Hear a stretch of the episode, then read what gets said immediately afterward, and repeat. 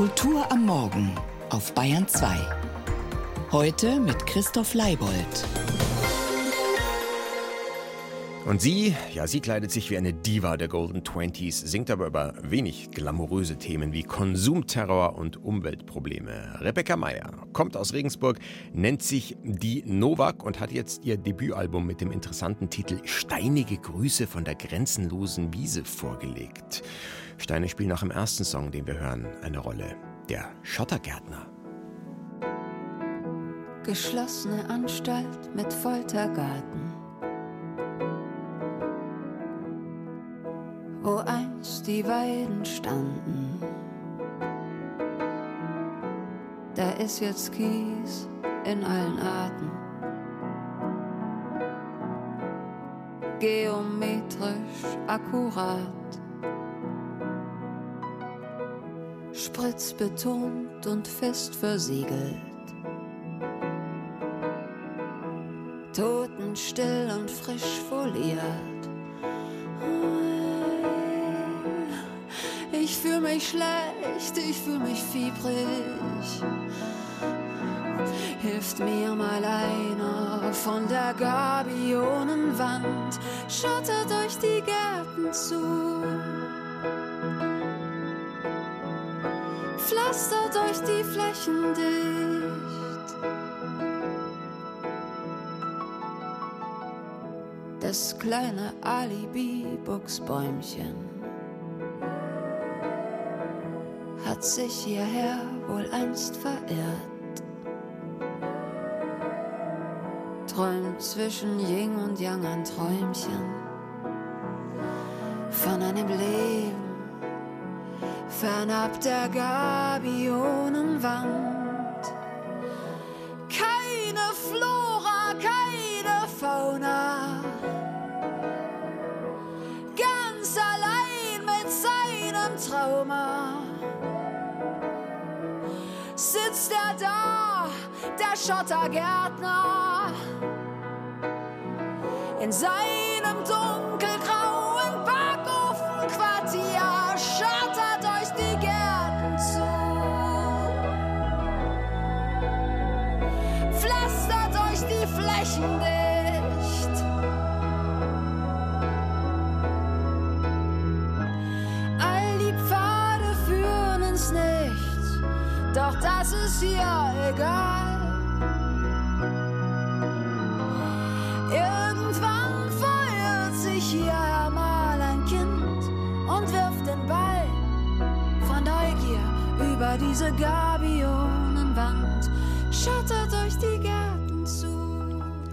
Zum ersten Mal in seinem Leben, da habe er das Gefühl gehabt, wie das Objekt einer Tierdoku behandelt zu werden, erklärt der französische Bestsellerautor Michel Houellebecq im Zusammenhang mit einem neuen Buch, das heute in seinem französischen Hausverlag Flammarion erscheint. Einige Monate in meinem Leben, so die deutsche Übersetzung des Titels. Kein Roman, sondern ein Erfahrungsbericht, in dem Houellebecq schildert, wie es ihm zuletzt ergangen ist, da er wie das Exemplar einer hochinteressanten Spezies öffentlich seziert worden ist. Anlass dazu gaben die Querelen um seinen Pornodreh sowie ein Interview mit einem rechtspopulistischen Magazin. Heute nun also erscheint Quelques mois dans ma vie. Tobias Wenzel hat die schmale Schrift schon gelesen. Michel Houellebecq liegt auf dem Bett seiner Pariser Arbeitswohnung und raucht Kette. Er braucht auffällig lange, um eine einfache Frage zu beantworten. Hält er sich selbst für islamfeindlich? Nein, letztlich nicht. Ich würde jetzt auch nicht zum Islam konvertieren. Aber ich glaube in der Tat, dass man sich mit dem Islam arrangieren kann.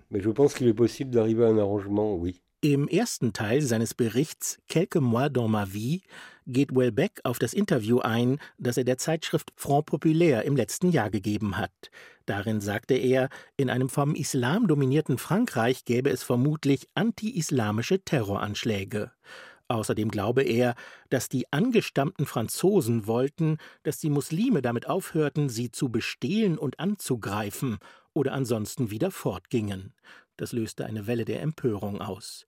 Im Buch bezeichnet Houellebecq diese Äußerungen nun als idiotisch und stellt sie richtig.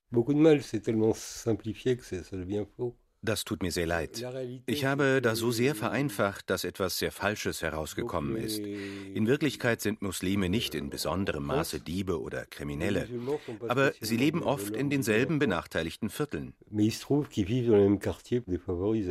Nur als Opfer sieht sich Welbeck dagegen beim zweiten Thema des Buchs, seiner Teilnahme am pornografischen Film eines niederländischen Künstlerkollektivs, für den er mit jungen Frauen schlafen sollte.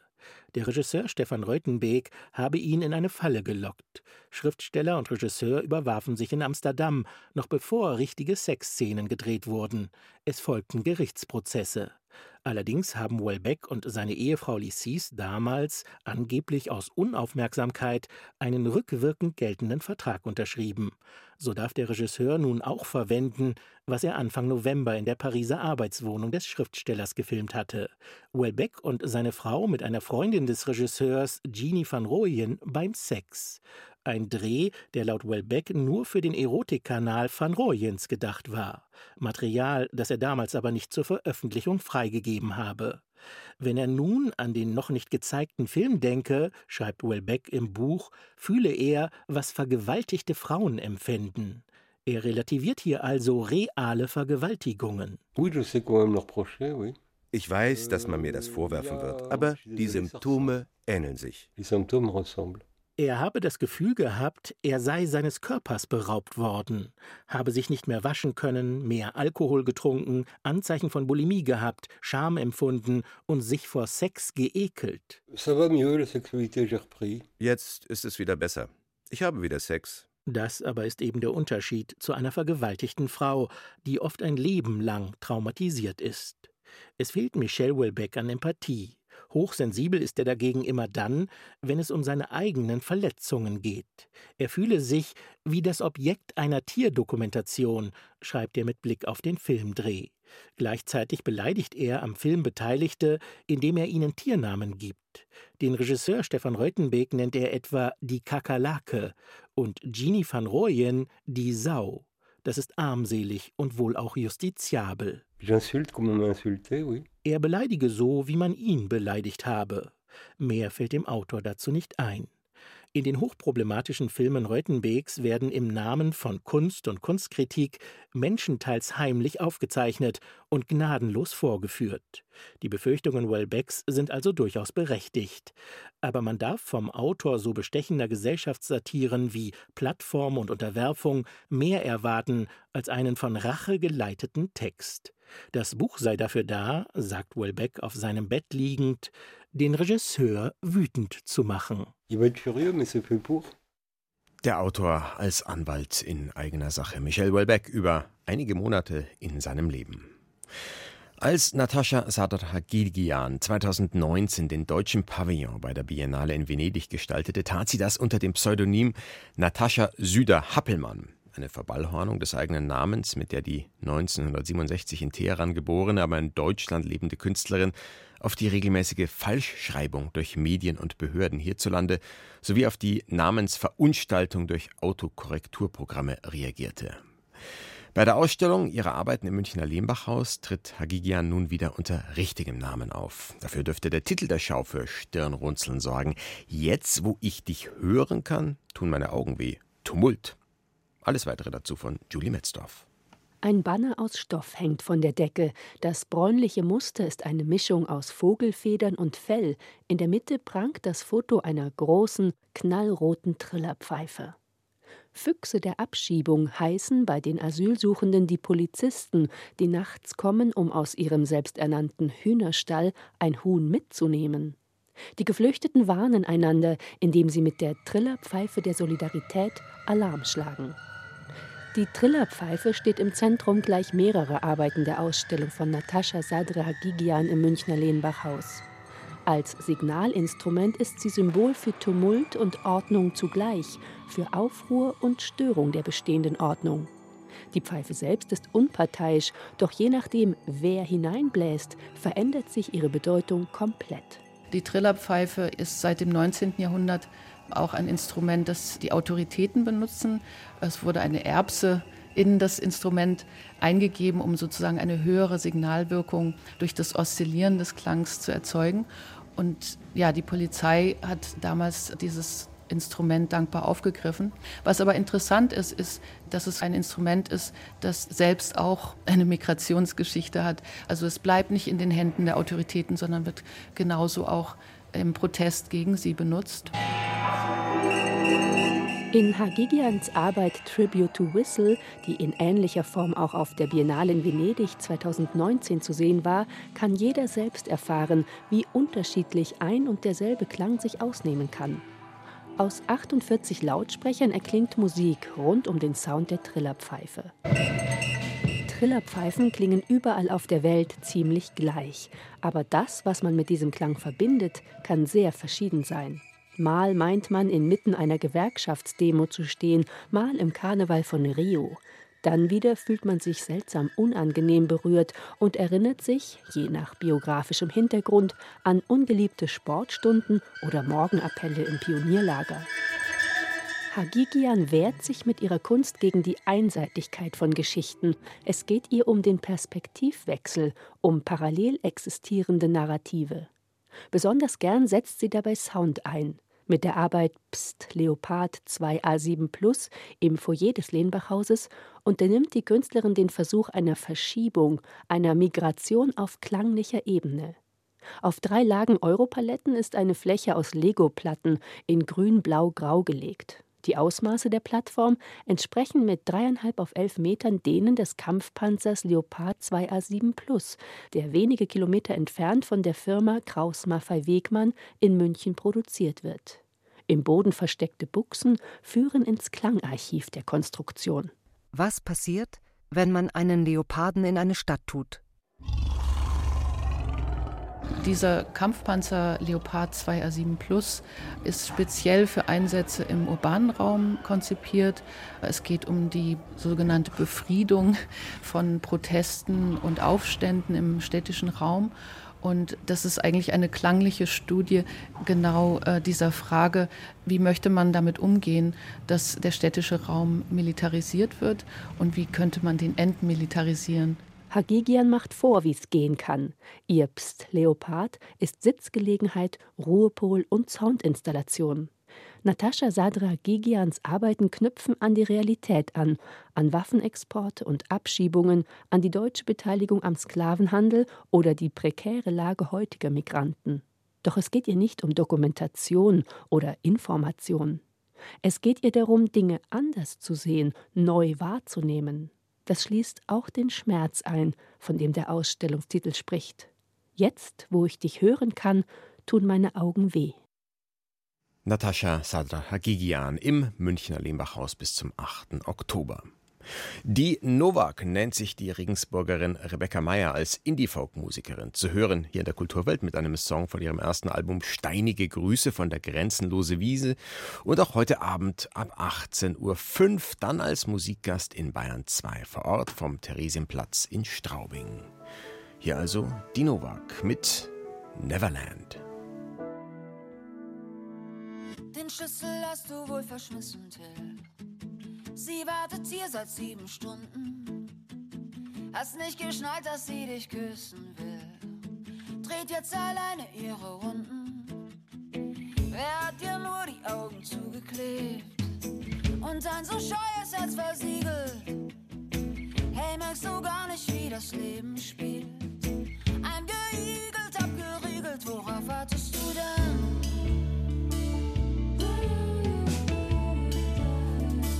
Sag, worauf wartest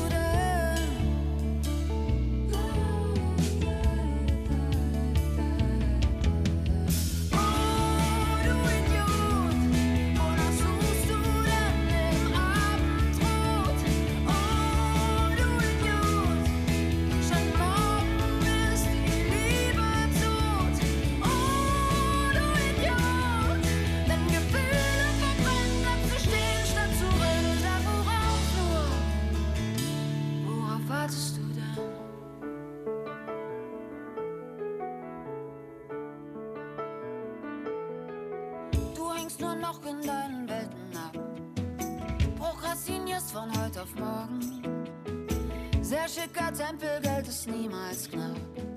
Hey verdammt, ich mach mir Sorgen. Und wer hat dir nur die Augen zugeklebt?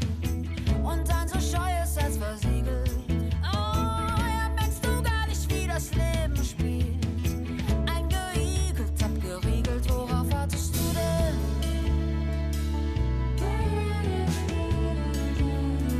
Sag, worauf wartest du?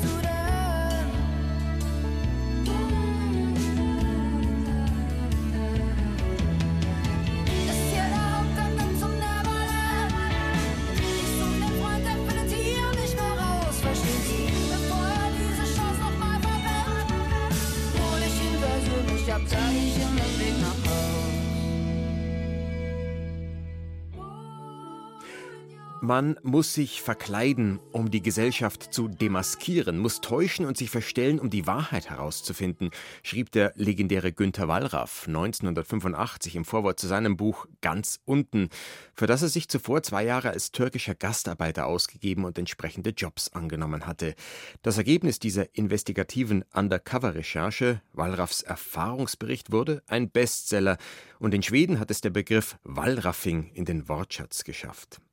Die Wirtschaftswissenschaftlerin Jana Kostas hat nun etwas getan, was an die Wallraff-Methode zumindest erinnert. Seit 2014 Professorin für Personal, Arbeit und Management an der Europa-Universität Viadrina in Frankfurt-Oder hat sie sechs Monate lang in Berlin als Reinigungskraft gearbeitet. Die Professorin in der Putzkolonne im Minusbereich. Reinigungskräfte und ihr Kampf um Würde heißt das Buch, das Kostas danach geschrieben hat. Heute begrüße ich Sie zum Kulturweltgespräch. Guten Morgen. Guten Morgen. Anders als Gülte Wallraff haben Sie mit offenen Karten gespielt. Also Sie haben in dem halben Jahr als Putzkraft immer gesagt, dass Sie eigentlich einen anderen Job haben. Hatte das, was Sie gemacht haben, trotzdem was von Wallraffing? Also war auch bei Ihnen das die Motivation, die Gesellschaft zu demaskieren? Nein, bei mir ging es nicht darum, Missstände per se aufzuzeigen. Es geht auch nicht darum, Dinge zu skandalisieren. Ich hoffe natürlich auch durch mein Buch einen theoretischen Beitrag zu leisten, und zwar ähm, zur Frage, wie findet Ungleichheit in unserer Gesellschaft statt und welche Rolle spielen da Begegnungen im Rahmen der Arbeitswelt. Und insofern ist es ziemlich anders, würde ich sagen, als Günter Wallraffs Ansatz.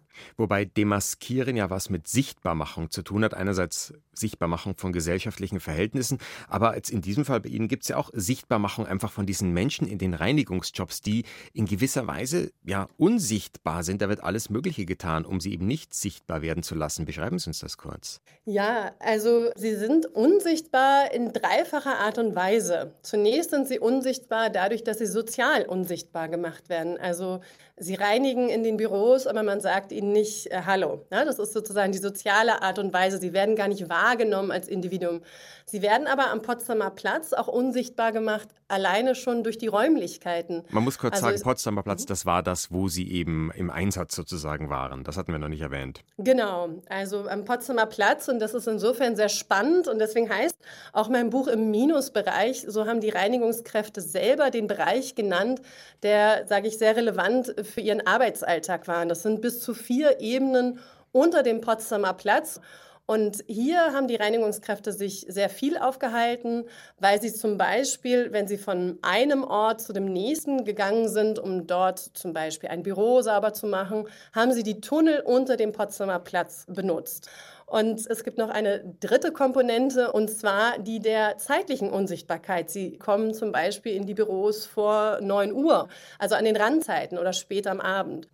Und auch Sie sind quasi unsichtbar geworden in den sechs Monaten. Also Sie haben, wie gesagt, nie so getan, als ob Sie wirklich Reinigungskraft wären.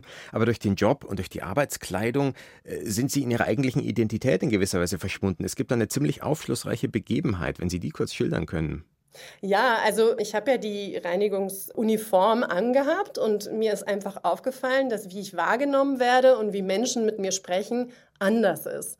Die Begegnung, auf die Sie anspielen, das ist, dass ein Kollege von mir von der FU Berlin an mir wortlos vorbeigegangen ist und mich nicht gegrüßt hat. Das kann natürlich daran liegen, dass er in Gedanken versunken war, man weiß es nie, aber auch ein ehemaliger Freund von mir von der Schule, ja, der mich eigentlich auch sehr gut kennt, hat mich auch nicht erkannt, ist auch an mir vorbeigelaufen. Das heißt aber, Sie haben nicht nur was über die Arbeitswelt der Reinigungskräfte erfahren, sondern eigentlich auch über das Umfeld, in dem Sie sich sonst bewegen.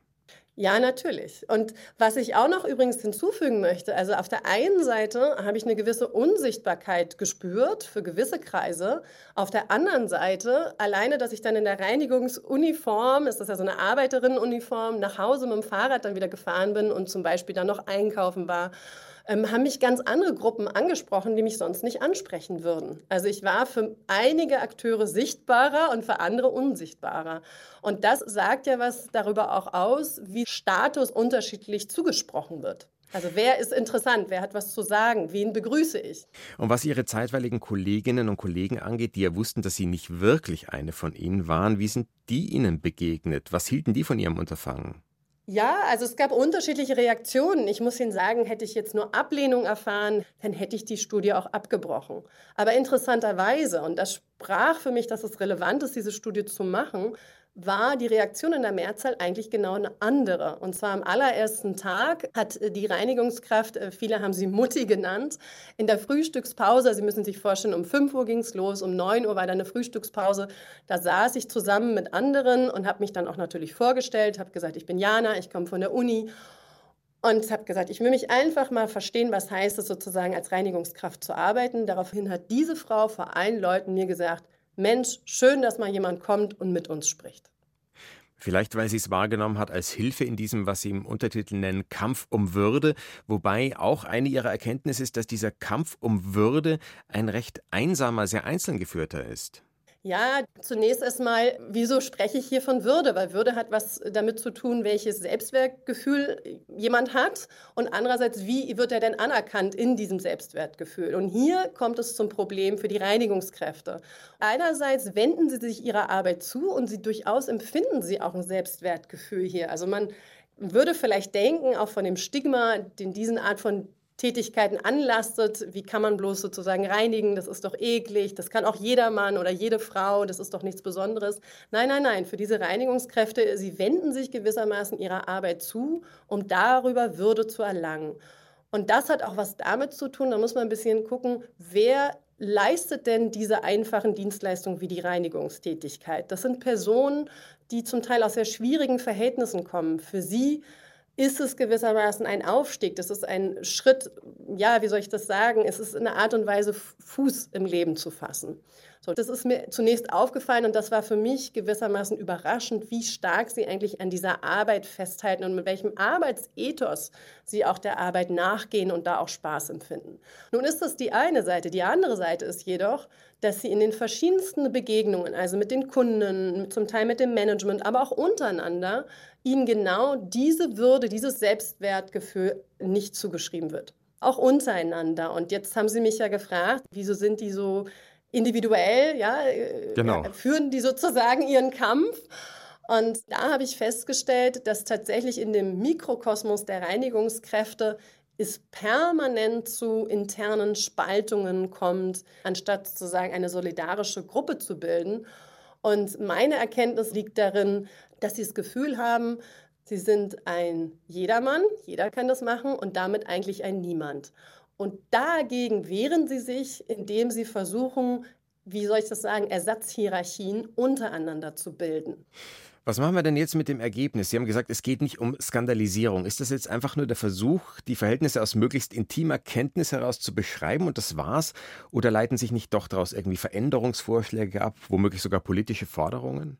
Ja, also es ist, wenn man eine wissenschaftliche Studie hat, man hat immer verschiedene sozusagen Beiträge, die man leisten will. Ne? Also einmal der wissenschaftliche Beitrag, der theoretische Beitrag zu sagen, wir können nicht über Ungleichheit sprechen, wenn wir das äh, nur durch Statistiken machen oder rein theoriebasiert, aber uns nicht damit beschäftigen, wie eigentlich Ungleichheit am Arbeitsplatz abläuft über sozusagen Interaktion. Das wäre das eine. Und jetzt nach der politischen Seite denke ich durchaus, dass schon alleine der Blick auf diese Art von einfacher, nenne ich es mal, Dienstleistungstätigkeit und den Menschen, die diese verrichten, schon alleine das ein gewisses politisches Moment in sich trägt.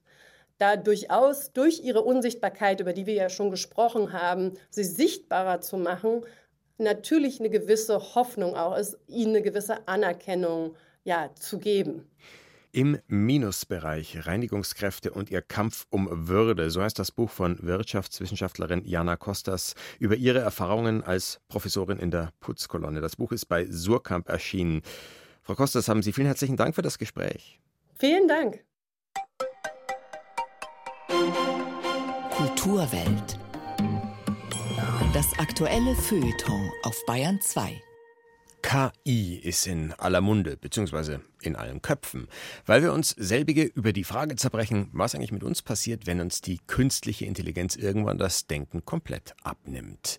Wenn wir uns in unserer Kulturweltreihe, in der wir dieser Tage verschärft über KI nachdenken, heute damit befassen, passt die Metapher von der KI in aller Munde aber noch besser. Nils Damz hat nämlich seine Stimme klonen und die KI für sich sprechen lassen.